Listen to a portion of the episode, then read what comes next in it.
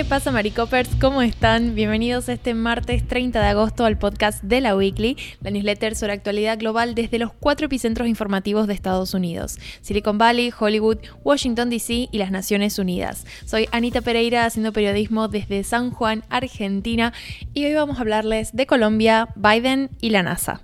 Bueno, haciendo un repaso breve, lo último que les conté de Colombia fue el asunto de la Comisión de la Verdad, que es este movimiento que un poco busca hacer una reparación histórica de lo que fue el conflicto armado que duró décadas en Colombia entre el gobierno, los distintos gobiernos que se han ido sucediendo en el país, y las Fuerzas Armadas Revolucionarias de Colombia, más conocidas como las FARC. Esta comisión de la verdad, que empezó a trabajar en 2018, ha hecho un montón de investigaciones, entrevistas y demás, y ha elaborado un informe que es gigante y bueno, se ha ido publicando por partes, donde, bueno, un poco se busca reconstruir esta historia nacional que tiene muchísimas víctimas y también muchísimos victimarios, porque en realidad lo que nos encontramos en Colombia es una situación sumamente compleja donde no hay un solo grupo violento, sino que con el tiempo han ido floreciendo varios con intereses contrapuestos que luego han llevado a desarrollar en Colombia una situación sumamente violenta, pero al mismo tiempo sumamente difícil de abordar. Y este es el desafío con el que se está encontrando Gustavo Petro, que es el nuevo presidente de Colombia, que venció en los últimos comicios presidenciales, que seguimos también desde la newsletter. Y entonces es con esta realidad, con esta necesidad de paz, con la que Petro inicia su mandato. Vamos entonces al titular que me va a ayudar un poco a ser el disparador de esta columna, que es un anuncio que recientemente ha hecho Gustavo Petro de visita en la subregión de Catatumbo, donde ha propuesto proclamar a esta subregión la capital de la paz en Colombia. Esto se trata de un anuncio muy, muy simbólico, muy representativo, muy en línea con toda la campaña que ha estado realizando Gustavo Petro, que, por si no recuerdan, es el primer presidente izquierdista en la historia de Colombia. Y él, bueno, tiene muy presente toda esta situación, ¿no? De, de las consecuencias de la guerrilla. En realidad es una cuestión que atraviesa a todo el espectro político en Colombia, pero Gustavo Petro también llega con una propuesta de representar a un sector históricamente marginado como es los habitantes de la periferia, trabajadores, em, digamos, gente que vive en las zonas más rurales y más selváticas de Colombia, que también han estado muchísimo más expuestas a la violencia del conflicto armado que, bueno, se ha dado como en, en toda esa región no poco controlada por el Estado y que, bueno, incluso cuando el Estado ha tenido injerencia, tampoco los resultados han sido muy beneficiosos para esa población, esa ciudadanía. Esta región en específico que ha estado visitando Petro y que ha propuesto convertir en la capital de la paz de Colombia no es una región elegida al azar. Se ubica en el noreste del departamento norte de Santander, una región mayormente selvática y también considerada la zona más peligrosa del país debido a los niveles de violencia armada que registra vinculados al narcotráfico. Catatumbo tiene alrededor de 40.000 hectáreas de producción de hojas de coca y es actualmente una de las mayores exportadoras globales de cocaína. Entonces, bueno, evidentemente toda la, cadena de producción relacionada con el comercio ilegal de eh, cocaína representa un problema porque, bueno, están todos estos grupos ¿no? ilegales eh, armados que constituyen un verdadero peligro para la población muchas veces porque, bueno, registran niveles de violencia muy altos y el Estado muchas veces no tiene mucho eh, control sobre lo que pasa en esta zona. Además, es una zona cercana con la frontera venezolana, entonces históricamente ha sido un lugar propicio para el refugio de distintos grupos ilegales porque, bueno, pueden como usar la frontera como vía de escape y entonces ha habido presencia, por ejemplo, del Ejército de Liberación Nacional, el ELN, el Frente 33 de las disidencias de la FARC, de las Fuerzas Armadas Revolucionarias de Colombia. Entonces, ha tenido mucha presencia de grupos paramilitares ilegales armados y históricamente, bueno, se ha convertido en, una zona muy peligrosa. De hecho, y acá un dato que me llamó muchísimo la atención, Petro es el primer presidente que visita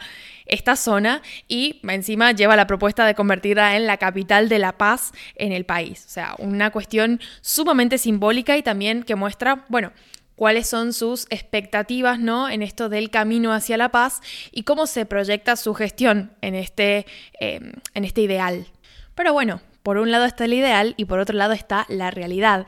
Lo cierto es que este último fin de semana se ha registrado un nivel de violencia altísimo. Colombia ya tiene una situación, digamos, muy, eh, violenta en general y muy marcada por masacres y distintos eh, asesinatos producto de los enfrentamientos entre estos grupos armados. El Instituto de Estudios para el Desarrollo y la Paz, INDEPAZ, habló, eh, bueno, una de las cifras que ofrece es la de 70 masacres en lo que va del año en Colombia. Entonces, eh, hablamos de una tendencia violenta muy generalizada, pero además este fin de semana específicamente hubo un pico de esa violencia y se registró un total de 15 asesinatos de civiles en el territorio nacional. Esto incluye entre las víctimas a periodistas, activistas sociales, también indígenas, comuneros en resguardos indígenas, que bueno, en primera instancia hacen un contraste muy fuerte con este anuncio de Gustavo Petro, pero de todas formas también tenemos una, una, respuesta de Petro a esta situación, digamos, no es que no se ha expresado en relación a esta realidad, ¿no? De 15 asesinatos civiles en un fin de semana, y de hecho lo que ha dicho es que,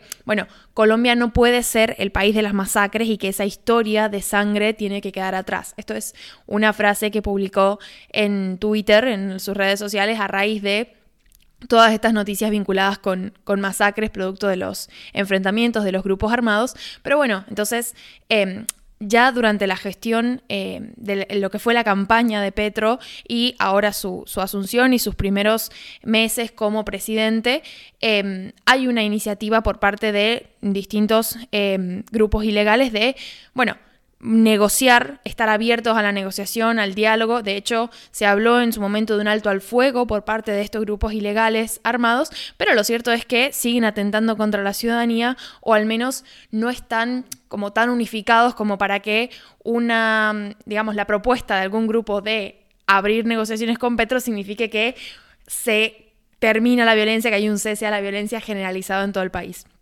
No, lo cierto es que la situación es mucho más compleja y bueno, va a ser seguramente el mayor desafío de la gestión de Petro. Habiendo dicho eso, los dejo con Emilio que va a contarles los dos titulares porque ahora estamos intentando un nuevo formato para que no nos extrañen a ninguno de los dos y vamos a ir haciendo los podcasts compartidos. Emilio, contanos. ¿Qué tal, Anita? Pues efectivamente, aquí voy a estar yo hablando de dos titulares desde Estados Unidos. Empezamos con Biden porque el presidente estadounidense prepara un intenso calendario de campaña electoral de cara a los comicios de medio mandato de los que hemos hablado largo y tendido en esta newsletter, empezando por un discurso en prime time este jueves en el que recuperará su mensaje mensaje de 2020 sobre este tema de la batalla por el alma de la nación. Biden recalcará la necesidad de defender a Estados Unidos en un momento en el que los derechos y las libertades de sus ciudadanos están siendo atacados. Aquí eh, no menciona explícitamente a Trump todavía, pero entendemos que lo hará este próximo jueves. La primera cita de Biden, como digo, será el jueves en Filadelfia, Pensilvania, que es uno de los estados clave para que los demócratas mantengan el control del Senado. Las otras dos paradas serán la, la semana que viene en Milwaukee, en Wisconsin, y en Pittsburgh, en Pensilvania con motivo del fin de semana del Labor Day o Día del Trabajador. Ambas ciudades tienen un pasado industrial importante, Milwaukee y Pittsburgh, y una presencia fuerte de los movimientos obrero y sindicalista. Wisconsin además también celebra elecciones senatoriales en noviembre. El escaño de Ron Johnson, republicano, sería importante no solo para aguantar la mayoría en la Cámara Alta, sino para ampliarla.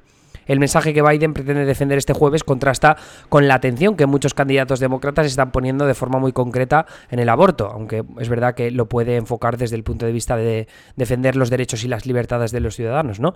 Pero el aborto es verdad que ha estado en primera plana desde que el Tribunal Supremo quitara las protecciones constitucionales para el acceso al procedimiento, así que cabe pensar que lo mencionará de alguna forma a lo largo de su discurso. Terminamos con la NASA, porque la NASA suspendió este lunes el lanzamiento de su nave espacial Osiris, primera parte de su programa Artemis y que tiene previsto ser prueba fundacional de una futura misión con astronautas a la Luna. El equipo líder de la NASA se reunirá este martes para valorar si posponer el lanzamiento para este próximo viernes o para más adelante.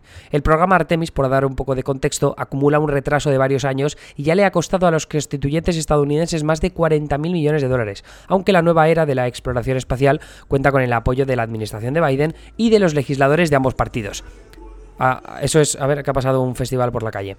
La misión abortada este lunes, aplazada para una fecha indeterminada, que como digo, pues se decidirá este martes, pretende probar el cohete y la cápsula en la que irán los futuros tripulantes de la nave. Es decir, que esta primera eh, misión espacial es de prueba y no va tripulada. El objetivo es volver a poner a una persona en la Luna, específicamente a la primera mujer y a la primera persona de color. El director de la misión canceló el lanzamiento este lunes durante la cuenta atrás después de detectar un problema en la refrigeración de uno de los motores de la nave, lo cual podría haber complicado el lanzamiento. La expectativa es que el lanzamiento eh, se produzca este próximo viernes, aunque un aplazamiento más extenso podría significar otra espera de uno o varios meses más, retrasando por tanto también que el hombre llegue a la luna, y en este caso la mujer. Así que bueno, ese es un poco el resumen de los titulares de esta jornada. Tenéis más enlaces para ampliar información en la newsletter. También tenéis los titulares eh, que compartimos en nuestro monitor global desde eh, perdón, desde Irak tenemos noticias, desde China, desde Pakistán y desde Ucrania. También tenéis un enlace muy interesante a Instagram que nos ha compartido Plauder en el Discord de una editora de efectos de sonido en Hollywood que mola un huevo, así que pegadle un vistazo. Y nada, os veo esta noche en martes en DC con un adelanto de la cobertura que haremos a lo largo de los próximos meses de esas elecciones de medio mandato de las que también nos hemos hablado hoy. Un besito y nos escuchamos mañana. Adiós.